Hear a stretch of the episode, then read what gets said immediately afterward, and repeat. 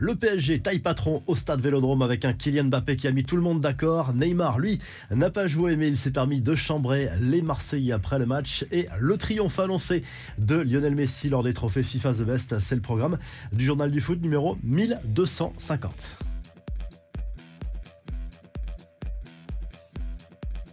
En Ligue 1, le patron, c'est le PSG. Deux semaines et demie après son élimination au stade Vélodrome en Coupe de France, le club parisien a pris sa revanche en venant s'imposer facilement sur la pelouse de l'Olympique de Marseille 3 à 0 dimanche soir en clôture de la 25e journée de Ligue 1. La presse marseillaise ne s'y trompe pas et reconnaît volontiers la supériorité du PSG sur ce match et parle d'une claque reçue par les joueurs d'Igor Tudor. Kylian Mbappé a été étincelant lors de ce match. Il a marqué un doublé et offert une passe décisive à Lionel Messi. Et au passage, l'international français égale Edinson Cavani en devenant co-meilleur buteur de l'histoire du Paris Saint-Germain, toute compétition confondue, avec 200 buts pour lui au compteur. Et quelques heures après cette belle victoire au stade Vélodrome, les joueurs de Christophe Galtier ont été accueillis par des chants et des fumigènes dans la nuit par des supporters au Bourget.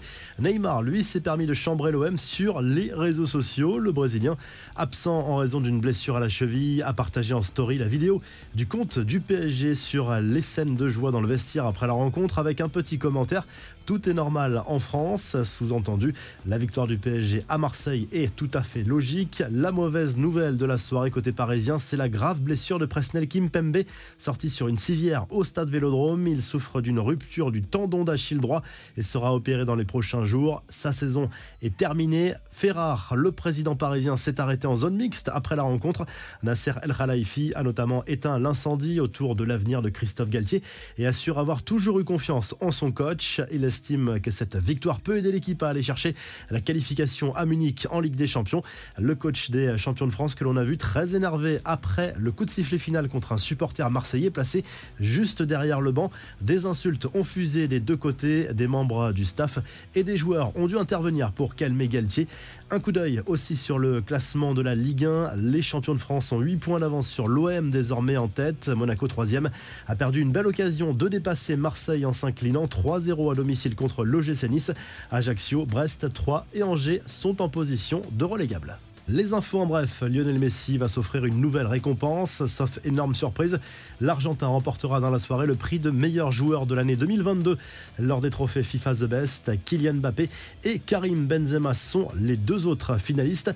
Direction l'Angleterre avec Manchester United qui impressionne encore après la victoire contre le Barça cette semaine en Ligue Europa. Les Red Devils ont remporté la Coupe de la Ligue anglaise pour la sixième fois de leur histoire en dominant Newcastle en finale dimanche à Wembley 2-0.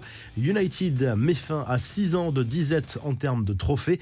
La sortie se rapproche pour Graham Potter, l'entraîneur de Chelsea, après la défaite lors du derby contre Tottenham dimanche. Les Blues poursuivent leur série catastrophique. Aucune victoire sur les 8 derniers matchs de Première Ligue.